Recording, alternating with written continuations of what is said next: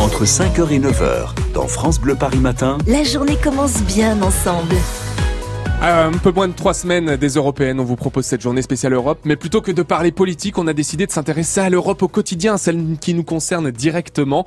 Direction la plus grande gare d'Europe. Je ne savais pas que c'était la gare du Nord, mais bel et bien.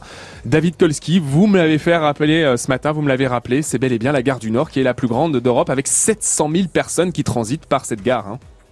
Oui, et forcément, qu'il y a autant, quand il y a autant de personnes qui transitent par une gare, il y a beaucoup d'employés, plus de 1000 de la SNCF et 3000 employés en tout parce qu'il y a beaucoup de magasins. Je suis avec Guillaume qui habite à Paris, qui travaille dans une boutique ici, gare du Nord. Guillaume, vous commencez à quelle heure? Parce que euh, une gare, ça vit tout le temps. Euh, Vous commencez euh, dans la nuit, tôt le matin? Moi, je commence à 7h, 7h du matin.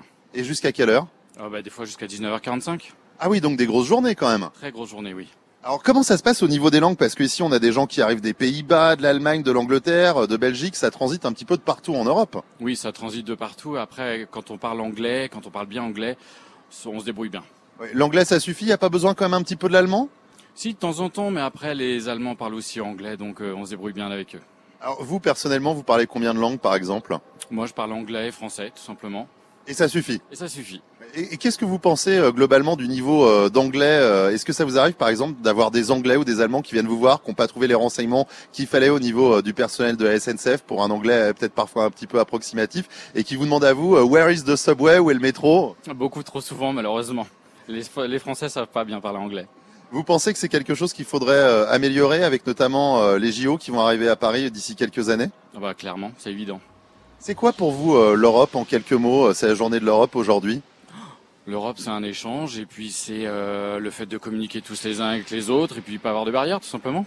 C'est agréable de travailler justement avec beaucoup d'Européens ici et puis également beaucoup de Franciliens puisqu'on le sait, il y a un demi-million de Franciliens qui transitent aussi par cette gare, le RER, euh, les trains, les, les métros qui arrivent ici?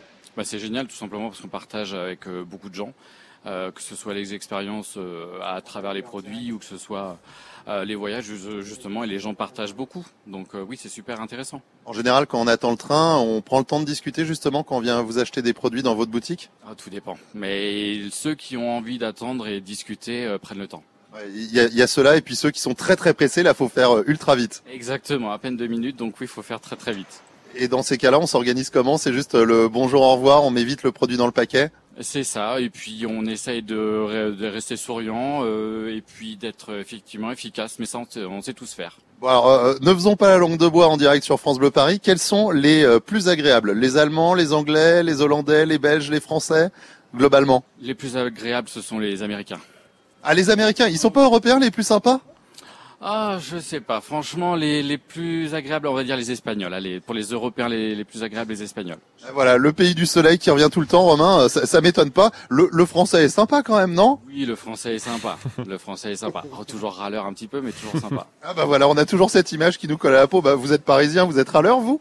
Petit peu, de temps en temps, ça arrive. Ah, voilà, ça peut arriver. Euh, 3000 personnes, plus de 3000 personnes qui travaillent ici quotidiennement à la gare du Nord, notamment dans les boutiques, plus de 1000 personnes pour la SNCF. Euh, ça s'agite un petit peu dans tous les sens euh, aujourd'hui. Là, il y a des trains qui vont partir pour Londres à 9h03 et 10h06, Bruxelles à 9h19 et puis Amsterdam euh, 10h18. C'est au choix, Romain. Je paye toujours pas le billet, mais j'accompagne pour le voyage. Je porte la valise et je suis très sympa, surtout si vous m'emmenez au restaurant. Alors là, il n'y a pas de souci. David Kolski aux côtés des voyageurs européens et des travailleurs du matin en direct de cette gare du Nord qui est donc la plus grande d'Europe en termes de trafic, mais la troisième plus grande en termes de superficie, hein, parce que on arrive derrière Tokyo et Chicago. C'est la troisième plus grande gare euh, du euh, monde avec 80 000 mètres carrés, ce qui représente quand même sur cinq niveaux 11 terrains de foot. Eh, ça vous donne une idée hein, de la superficie.